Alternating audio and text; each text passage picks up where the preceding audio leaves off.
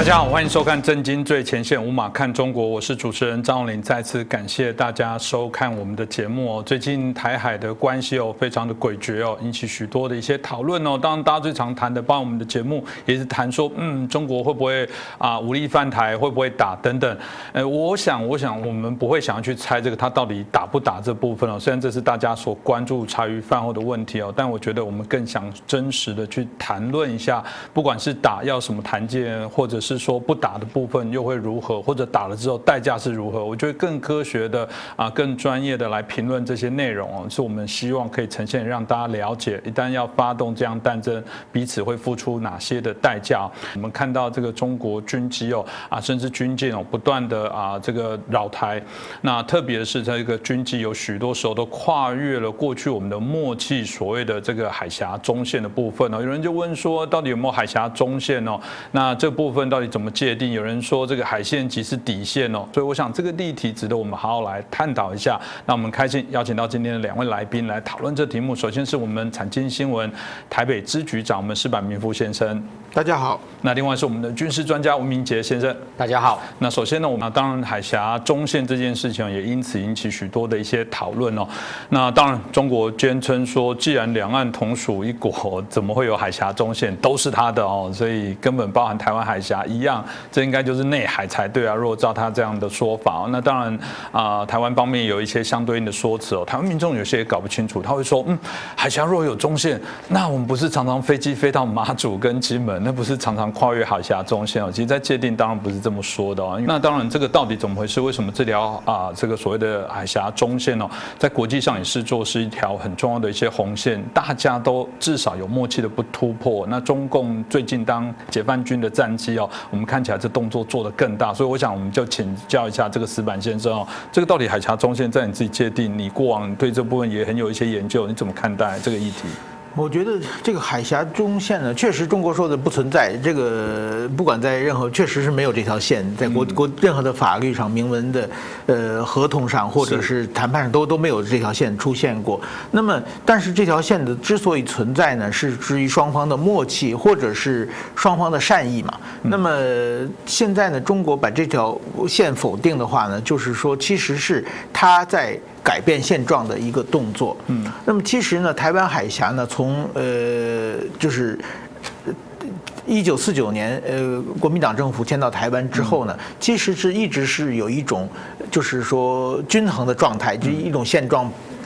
这个维持住。那么，比如说一九五八年的金门炮战，中国想改变现状，但是说没有改变成。那么后来呢，就是说，当然说李登辉的两国论、陈水扁的一边一国，某种意义可以被解读为改想企图改变现状，但是其实呢，也没有。呃，就是具体的把它落实在，比如台湾的宪法上等等。那所以说，一直是在这种维持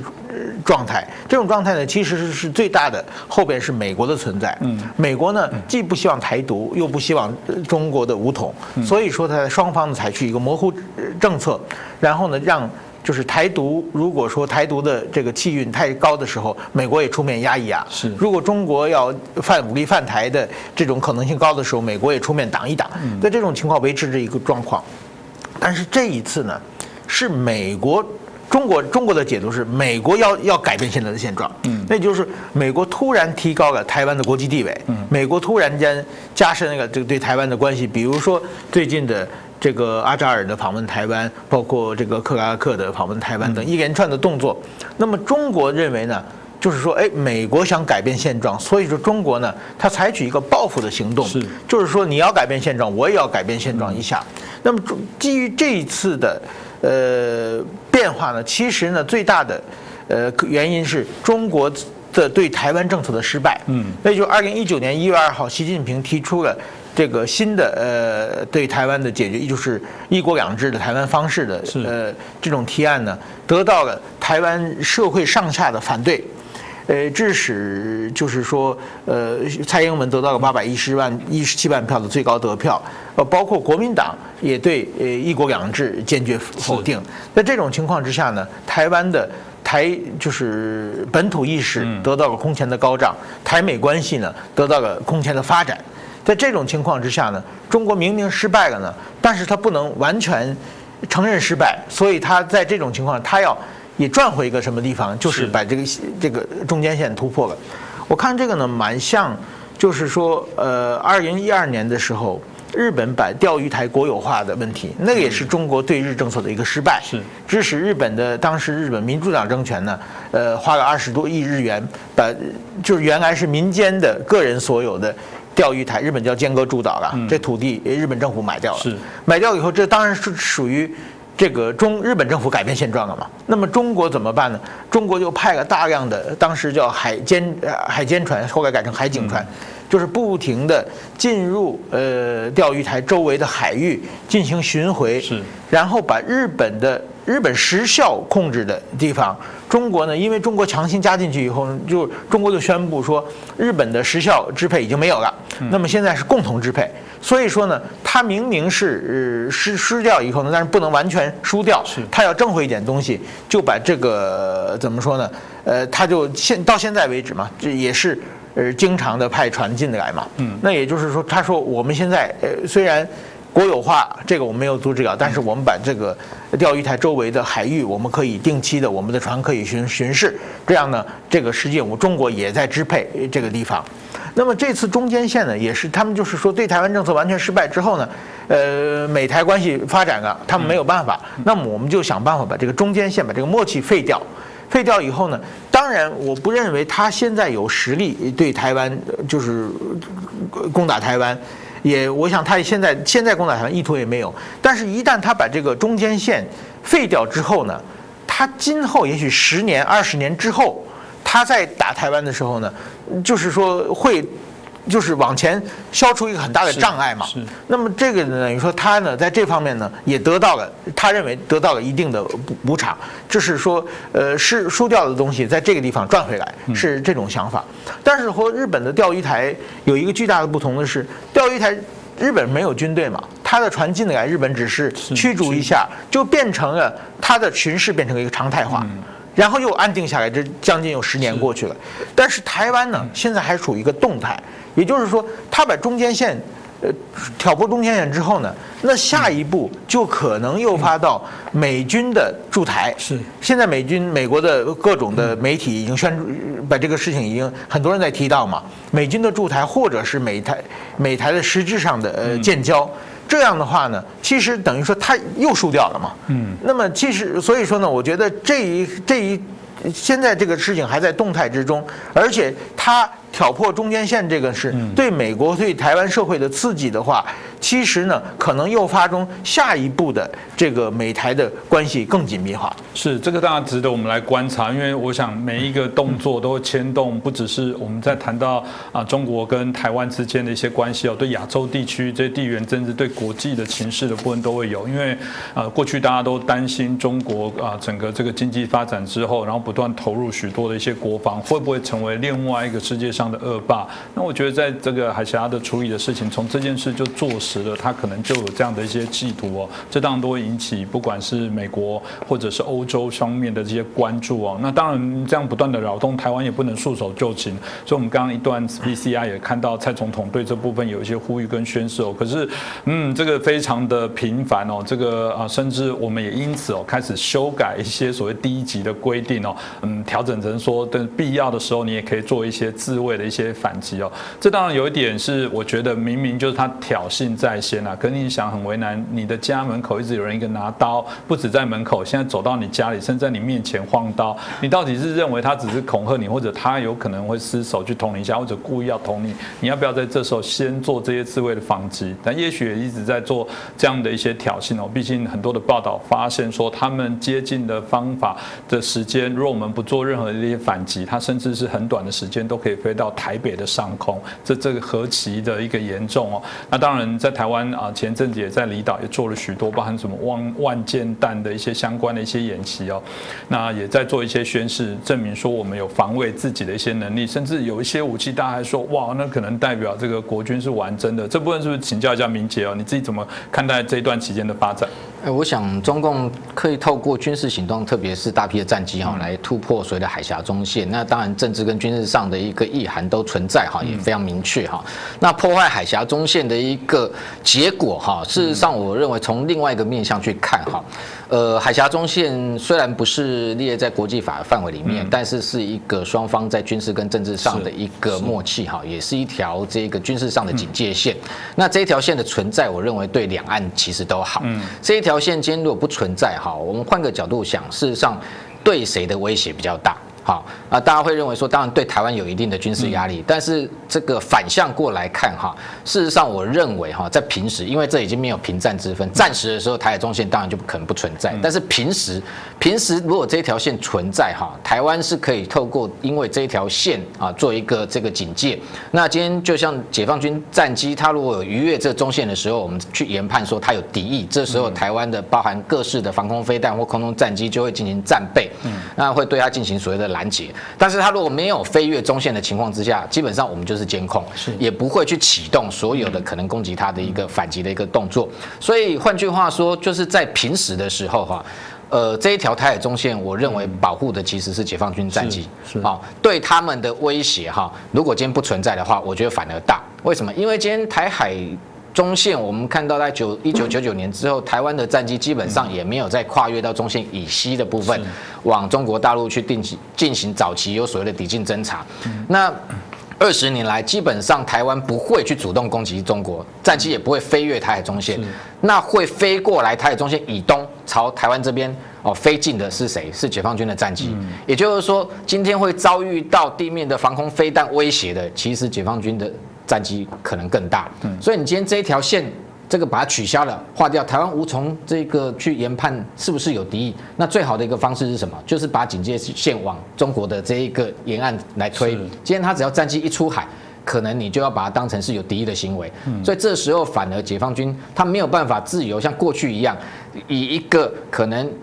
不飞越中线的一个情况之下，它在中线以西进行它包含它的所有的活动或演训，那所以它的空间自己压缩掉了。好，你今天变成说未来只要进入台海，所有的举动台湾都必须监控，是，当然也会造成台湾的空防负担，但是相对来讲对它也会造成压力，这是第一个。第二个部分就是说台海中线哈，事实上它当然有高度的一个我刚刚谈的实质上的军事的意涵，嗯，那也有这个象征的意义哈。那这一条中线事实上当然，呃，过去长期来讲双方有一个政治上的默契，那所以等于说可以有效的一个去维护台海的一个和平。今天这一条线如果北京认为没有价值、没有意义，要把它这一个企图把它抹灭掉。事实上，对台湾来讲，我觉得当然有影响，但是不是那么立即的威胁。为什么？因为台湾的整个国家安全本来就不是靠这一条台海中线在保护，我们靠的是真正三军的实力。嗯，哦，今天这个这一条线，事实上的确它是一个这一个呃，等于说是一个虚构出来的。这一个设想的一个警戒线，不是靠这一条线去拦住解放军的战机，拦住解放军战机的是什么？是台湾的国防实力嘛？是我们有足够性能优越的一个战机，随时可以升空去监控它，去警戒、去拦截它，甚至我们地面、甚至海上的防空飞弹，各式的一个武力，三军的一个国防实力才是真正。等于说保护台湾国家安全的一个重要的一个这个基石是哦，不是靠这一条中线。那这条中线存在最好，不存在，事实上我认为中共自己要自己想一想，对他来讲不见得是有好处。第三个就是说，我们看到有这条中线存在哦。北京才能够哈，事实上你看到近期不断的哈，它在转移内部压力，不管中印边界也好，不管东海、南海压力转移到台海，它可以在台海这样子进行所谓的这个不断的进行所谓的演习。事实上，它这个演习当然背后主要是政治目的啊，那军事的威胁我觉得倒是其次，还没有进入那个阶段。那这样的做法好处是什么？让它在这个台海中线以西，它的这个演习可以怎么样？可放可收可控。最重要是可控，也就是说，北京他在这个地方玩这一这这一步棋，他透过军事动作来威吓台湾，他在那边怎么搞怎么搞。但是基本上，如果你只要不要逾越台海中线，台湾基本上在防卫上有一定的一个警戒，那你这一个在这种情况之下，他随时可以收，好，他军事动作不完了，或者美国压力加大的时候，他就可以收，也在他控管的一个范围之内。今天中线不存在，我可以说。非常可能失控，这失控的当然不会只有一方，可能是双方啊。那因为台湾可能会因为对他的一个敌意，可能加高警戒。那当然你要讲会不会误判，都不无可能。这样的情况之下，他就没有办法单独主导这个局面，台湾也会变成加入哦，跟他在互动的这个过程中会有不同的一个变化，甚至可能擦枪走火。所以对双方都绝对是不利的。最后一个部分就是说。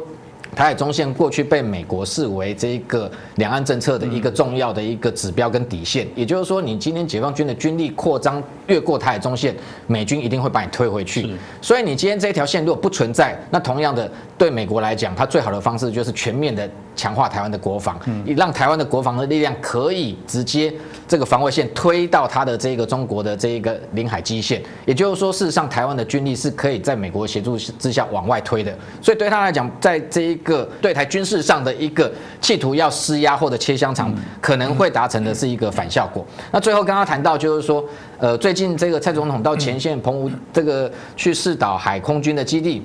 包含这个金国号战机哦，有这个秀出所谓的万箭弹，包含这个到这一个呃成功级的子一号上面看到背后合照的时候有亮出一枚白色的实弹，那是标准一型的这个舰对空的一个防空飞弹。这两型武器的一个对外展示哈，我觉得当然有重要意涵，这刚刚好跟台海中线都是有关的。因为今天如果台海中线不存在，对台湾来讲，事实上防卫就是攻击。刚刚讲的这一个自卫反击权，我们自卫反击权要把它分成自卫跟反击两个阶段来看，第一个我遭受到攻击的时候，我当然要自卫，但是自卫要反击到什么程度，这个跟中线就有很大的关系。因为过去是你只要来犯，越过台海中线，我会针对你进犯的兵力去反击你。但是今天如果台海中线被中共给取消了，他视而不见，那未来反击到哪里？反击的程度要到什么样的程度？那完完全全没有范围。也就是说，台湾今天一旦遭受到攻击，要反击的时候，这个反击可能就会往中国大陆。这个内地去推进，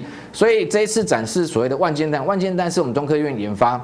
那当然，因为过去这个美军原本我们出售台湾 F 十六的时候，我们希望这个要求采购一型叫 AGN 一五四 C，哦，它叫 JSOW，就是联合的远距这个攻击的武器。它这一型的一个巡弋飞弹，它是算是逆中的设计，上面有两个翅膀，啊，那可以这个远距滑翔，大概将近。这个两百公里之远，那上面配备的是子母弹头。那它这样的一个远距的 JSOW，它的一个攻击的目标主要都是在敌方的，譬如说这一个跑道或者是军事设施。那台湾等于说自己中科院研发之后，我们金国号战机未来也可以配挂这样的一个远距遥攻武器。那同时，美国后来也出售台湾 HN 一五四 C，所以 F 十六 V 未来也有这样相同的装备。那这样的装备对外展示，当然是跟台海中心也有关系，因为你今天。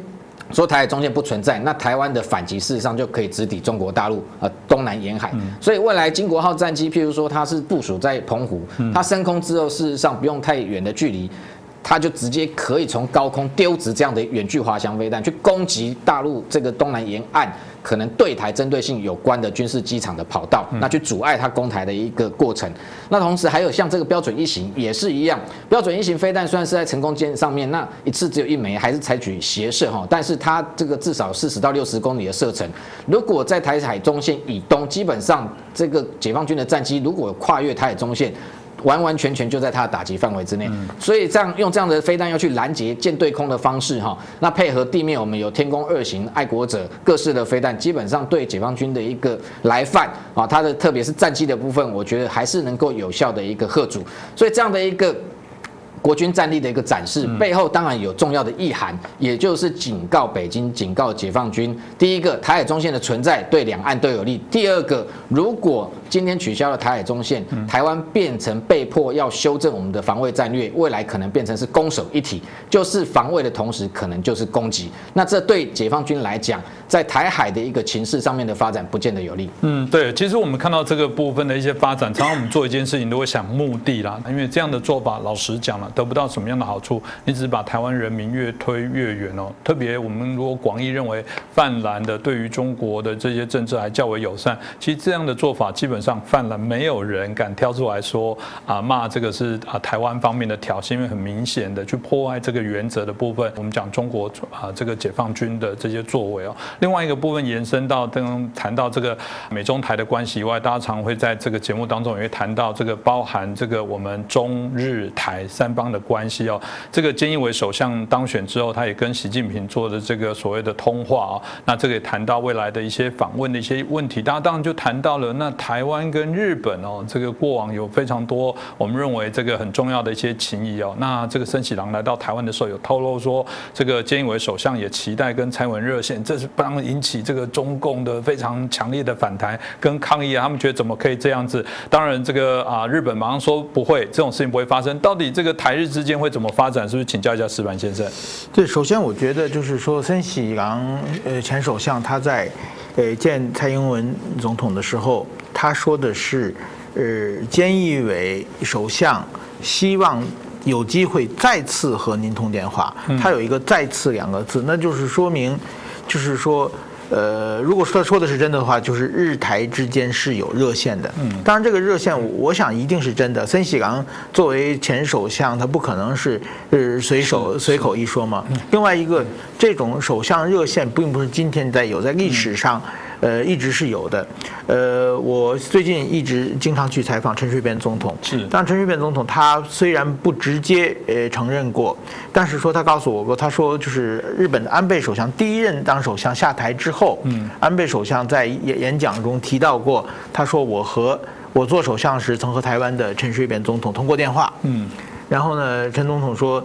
呃，这件事情我不能说。但是我可以告诉你，安倍首相说过这样的话。嗯，也就是说，当然说在外交上面，这是一个非常微妙的地方。是，就是说，呃，其实呢，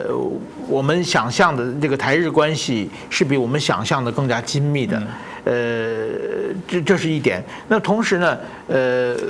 再再想到现在的中日关系，其实呢，也是。就是比我们想象的远，为什么呢？就是说，菅义伟首相是九月十六日就任首相的，他和习近平通话是到了呃九月二十五日，将近十天过去了。那么在习近平之前呢，他先跟美国、跟川普通过两次电话，那么和澳大利亚和印度也都都通过电话，那绕了一圈以后才会跟习近平打电话，就是这个。亲疏远近就很明显了。那么，其实呢，中国呢最期待的就是说，呃，菅义伟首相能够呃在电话中谈到安倍访呃这个习近平访问日本的事情。是这个事情呢，呃，因为是本来是二零一九年的时候就要成型的，但是因为一直拖，因为疫情嘛，一直一直拖到各种原因一直拖到现在。那么，菅义伟首相干脆没有对这个事情。呃，回应，嗯，那所以说这个，我想中国是一定是很失失望的。那现在在中国的外交来说呢，是习近平是非常想访问日本的。为什么想访问日本？他有三个原因。第一个呢，就是说疫情，关于疫情嘛，现在中国变成一个到处。呃，疫情是发源于中国，全世界发生索赔的这种外交环境非常差的情况之下呢，能够到日本去的话呢，第一表示我们中国已经战胜了疫情，第二呢就是说和日本的天皇、日本的首相一握手，这样的话呢，就好像日中国的这种这个形象就提起来了。同样的，也是香港问题也是一样嘛，香港问题也是从去年开始，中国国际形象非常差。那么他通过疫情的话，就可以第一呢，把中国的国际形象提升起来。嗯，那当然他的形象提升起来，日本国际形象就降下去了嘛。是，所以日本人不愿意这样。还有一个呢，他是现在呢，中国跟美国基本上沟通渠道已经没有了。对。那么，呃，崔天凯驻美大使说过多少次，就是现在根本没办法和美国官员交流。嗯。那其实中国有很多事情，想通过日本向美国传话。嗯。所以说呢，呃，也是想去日本，但是说呢。呃，日本呢，这这个事情呢是非常消极的，但是同时呢，日本它也不能拒绝，为什么呢？就是说，其实日本现在在中国国内有十几万日本人住在那里，常住在那里，这些都是人质。另外一个，日本的这个企业，呃，比如说现在日本的汽车。在中国卖得非常好，在全世界疫情蔓延，全世界汽车都都卖得不好的情况之下，日本的丰田、日产、本田这些汽车、日产车在中国卖得非常好。为什么呢？因为啊，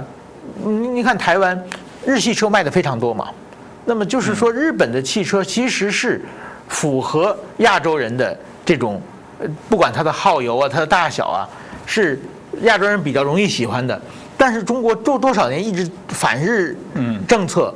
中国一反日的话，大家不敢买日本车嘛？买日本车可能被人砸掉。那么现在中国不反日了，最近，所以不反日的话，日本汽车都卖得非常好。是那还有，当然说，比如说照相机的什么尼康啊、佳能这些照相机也卖得非常好。那在这种时候呢，日本现在赚了很多钱，呃，很多企业啊，当然并不是所有企业都赚钱。是那个日菅义伟内阁呢，他要恢复经济嘛，所以他现在也不想得罪中国，所以他就把这个事情搁置起来了。搁置起来以后呢，那么现在呢，马上，呃，中国的王毅外相要去日本，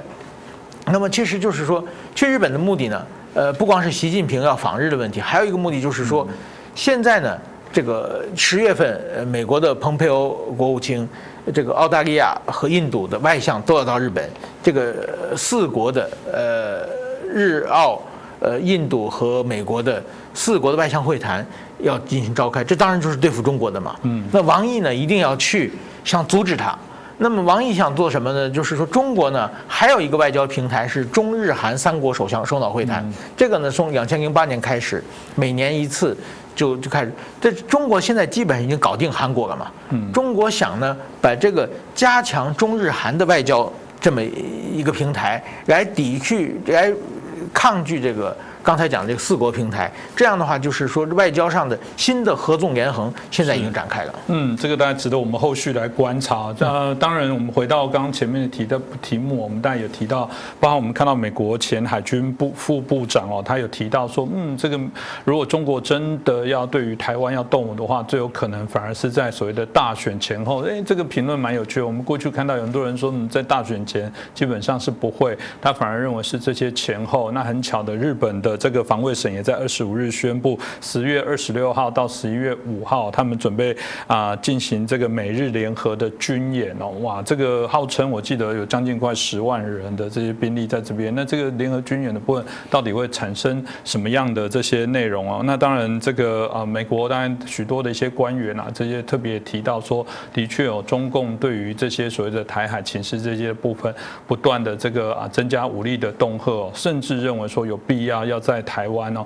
来部署直接地面的这些部队哦，这个可能吗？郑明杰请教一下。我想泛台时间点今年很多啊，引发国际讨论。那我觉得呃好处是说这个国际多加关注台海，事实上哈呃反而有助于台海的和平稳定啊。但特别是如果是美方官员提出一些警讯，基本上也是提醒美国的五角大厦哈要纳入考量，随时做好准备。对台湾来讲，我觉得基本上呃我们的民众倒也不用天天担心哈这个什么时候这个解放军好像随时会犯台。但是对军方来讲，当然要这个随时都做做好万全准备。哈，每一天都当成哈这个呃，他可能对台有所突袭哈，那做这一个呃所有的备战哈工作都要准备好。那至于犯台时机，当然这个美国总统大选十一月三号啊，那只是说认为相对有可能哈。不过我觉得。中观今今年整个啊国际局势来讲，这时候这个解放军武统台湾，呃，对他来讲其实是这个等于呃近期以来最不利的一年，最不利的这个时间点，连他们的这个退将啊都特别谈到说，像现在这个美国因素没有办法完全排除，特别是我们观察美国因素在今年来讲介入可能性是最高，美国因素没有办法排除前，基本上解放军动对台动武的失败几率就非常的高哈。那另外还有包含像美明年啊，万一这有人谈。川普没有连任的情况之下，是不是有可能在一月那时候，美国总统交接，也有可能出现类似的解放军蠢斗状的状况？不过我认为这些时间点基本上当然都是一个提醒哈。那当然包含除了台湾自己军方做好准备之外，其实国际上面包含像美日周边台湾的国家也都会做好相关应应。所以今年谈到说这个在十月底到十一月初，非常恰巧有一个叫美日利剑联合演习。这个演习过去是两年一次，那当然不是第一次啊，一九八六。年就开始到现在应该已经十几次了哈。本来它是一个例行性的演习，但是在今年来讲，这时间点非常刚好落在这个美国总统大选，而且特特别是有这一个美国前官员提出这样的一个讯号，那所以变成说。我相信美军哈会在这个时间点刚好加大它的一个呃呃等于说兵力上的一个预先的一个布置。那透过这联合演训演训过程中，这个美日利剑联合演习哈，过去大家都着重在几个重点，其实它的主力还是以日本自卫队为主哈。那这几次来讲，它着重在这个日本的一个离岛的一个防卫，特别是可能模拟这一个呃解放军，它也可能去这个抢占，特别是因为钓鱼台这个。争议引爆的相关的动作，那他会去侵占台湾啊不，这个日本的西南诸岛。那所以这样的一个过程中，他过去的这一个呃水陆的这个两栖的这种机动团啊，那等于说他的这一个呃也会进行所谓的夺岛的作战或夺这个离岛防卫。那美日的空中的联合军演，通常在这个时候它的规模就非常大，因为双方动员的大概将近超过一百七十架的飞机哈。那等于驻日美军美军所有的这个战机大概也会出动。海上通常来讲，过去至少会有一支航母打击群哈参与演练。那今年来讲。我们看到近期在台海周边的兵力，大概就是前几天印太司令部对外展现的哈，就他一路从关岛的勇敢之盾结束相关的军演之后。这个雷根号航母打击群跟这个美利坚号的两栖突击舰，它还有好几艘的这个两栖船船坞登陆舰。我们看到今年特别的强调就是两栖的这个作战的部分，动员了非常多的一个舰艇。那上面包含像它 MV 二二的鱼鹰机也好，或者是这一个它的陆战队的兵员都在做相关的一个呃等于夺岛作战的一个相关演训。那这个部分当然无非是在提醒这一个解放军不要在这个时间蠢动。那特别是我们知道就是说在西太平洋如果今天夺岛作作战是小岛，可能日本的西南诸岛是一部分，还有哪些地方有小岛？另外，当然台湾包含有东沙、有太平岛，还有另外就是南海了。好，所以我们看到最近也非常特殊的是说，美国国务院的这个发言人在这个时间点。突然出来，这一个用很强烈的语气在抨击这一个北京在南海上面持续的军事扩张。那这个时间点为什么会突然又来做这个动作？我们看到中共的外交部的一个反应哦，反而这一个也呃令人玩味，就是说他回应说要美方不要轻举妄动。为什么？中共的国防部呃外交部会这样说，表示他们似乎有嗅到一些不寻常的一个味道，是不是他们也担心说美国有可能在十一月三号总统大选前，在南海做些什么样的强硬的一个军事动作？特别是南海的这一个中共的七个岛礁，有没有可能去围困它，或者是做各种的一个军事压力，迫使他这个放弃在南海的这些所谓的呃这个。本来就不具备法律地位的一个所谓的他们宣称的主权哈，这样的一个动作，所以整个整体上来讲，在美国总统大选前，我认为基本上非常有可能美国会把这个跟中国军方的一个角力的一个主战场从台海又拉到南海去，因为过去我们看到解放军在过去一个月大概持续都是在台海这个地方哦做非常多的一个动作，那企图要把战场拉到台海，这就是我刚刚讲的，他认为台海议题是他可控的，但是南海议题的主。导权是在美国，是这个部分。如果用我们刚刚前面两位来宾的这个推论呢，因为嗯，一开始当提到这个中国会不会打，弱以我们这个刚刚的谈论来讲，目前看起来当然机会较小，但我说机会小不代表不会有不可能。我想没有人敢拍胸脯保证哦，只是大家会反问说，如果真的会，可能会是因为哪些原因因素哦？会不会有一些迹象的部分来产生呢？因为总之我们作为评论观察的部分，就很想知道到底在什么呃事。情事件上，可能大家可以预做的看到他们是不是加强力道，我们更要小心哦。这个就请教两位，我们先请教石板先生，你觉得呢？那么可能性最大的呢？我我在很多地方在讲，就是克里米亚方式啊，就是他先用扰乱战啊，各种情混合战，各种假信息啊，让你社会突然间发生很大的变化的时候，他以恢复秩序为理由进军呐。这个有一个例行，就是说。比如说，二零零四年的三幺九，陈水扁总统被就袭击两颗子弹，当时的时候就是说，败选的蓝军不服嘛，是。当时台湾社会出现了很大的动荡，那个时候中国的台办的发言人就说，如果台湾社会这么混混乱下去，我们绝对不会坐视不管。是。那么很可能是用这种方法，就是。借借借用台湾，比如说总统大选啊，一位候选人被暗杀啊，然后全这个群情激愤啊，两派的支持者在完全对立、进入无政府状态的时候，他们突然之间呃派兵以恢复秩序没有理由进入台湾。我想这种可能性是他们理想。就是说，对他们对北京来说是实现最可能。那如果明杰老师你自己觉得呢？如果说真正的在军事手段上面来讲，我觉得还是分几个不同层次哈。第一个就是说，现在应该还是在这个以武促统的阶段啊，就对台湾张牙舞爪，然后对台湾形成一个政治跟社会的压力，让台湾内部哈这个对战争有所恐惧，放弃抵抗，这是他的一个理想的上上策。第二个就是说，如果他真的军事上要出动出动，他应该会。优先选择以最小规模哈，那这最快速的一个方式对台做什么以战逼降？好，以战逼降，我们现在谈过，就是他。解放军理想的，如果他的军事手段就是首战即决战，没错，但是不能让他达成嘛，哈。那这是他最最小代价。当然，最后一个部分就是说，呃，可能全面的一个呃三七的进犯台湾。那这几个不同城市当然就有不同的迹象了，哈。那我们先谈，就是说，如果是以战逼降的一个方法，当然有个先决条件，就是台湾社会内部这弥漫一个失败主义，哈，非常的这个比例很高。那像我看到昨天有个民调是还好，我觉得谈到就是说，对国军这一个守护台湾的安全。有没有信心？还是有高达四成七了哈。那呃，基本上还有大概六成的人认为说美方应该会协助台湾哈。那这个比例在维持在五成上下，我觉得基本上解放军就还是不敢对台轻举妄动。如果你这个投降主义非常呃比例很高的时候，有可能就刚刚讲了，包含克里米亚模式也有可能，因为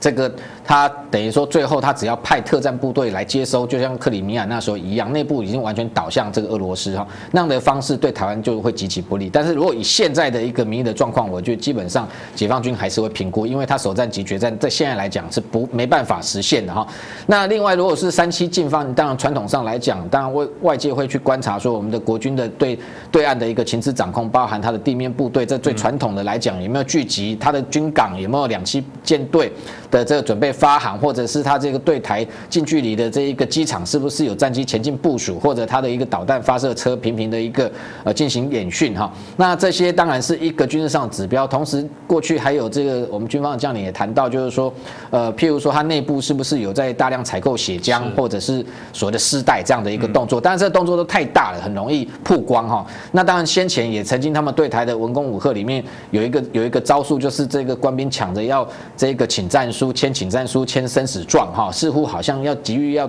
攻台的这个动作，那这些都作为一些增厚。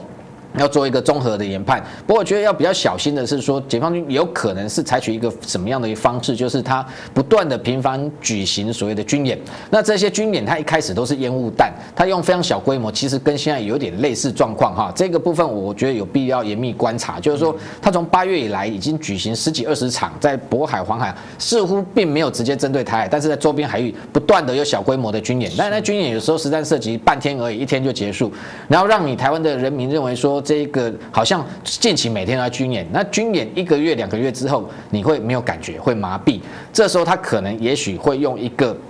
把这一个。这个军演，它做一个呃，相对于先前比较大规模的一个动作，譬如说像在九月的时候，九月十号、九月九号这样的一个在台湾西南海空域一个比较大规模的兵力，或者是九月十八、十九这种大大批战机的集结的一个方式，那用这样的一个演训的方式，可能直接转向把这个兵力拿来做犯台之用。这个部分我觉得确实要比较谨慎跟小心。但是整体国际局势跟架构上来讲，到目前来说，我认为解放军应该还是。是不至于到说要完全的这一个，在今年啊，就真的要冒非常高的一个风险来对台动。是，但是这样的一个状况，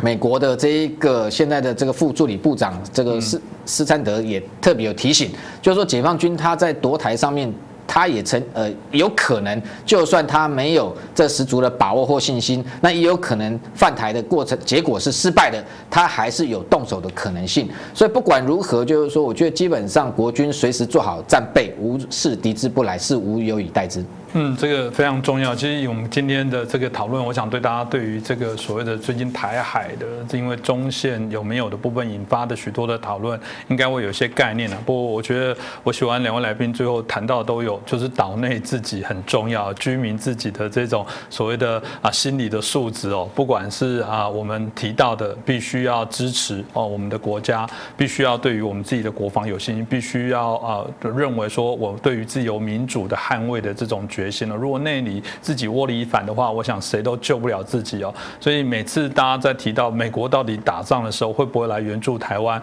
我觉得内部现在台湾内部开始有一个更好的说法是，不管美国来不来，我们自己都准备好要来对抗这一场，就是我们自己要担负这些最重要的一些责任。我想这才是一个呃，我们认为长期来对抗这种不稳定的一些状况一个最好的一些方式哦。再次谢谢两位来宾，也谢谢大家的收看啊！欢迎继续有订阅我们这个。个震惊最前线，有把我们的节目分享给更多的好朋友啊，让我们的节目啊所讨论的内容可以让更多来关心追求自由民主的朋友可以了解。再次感谢大家。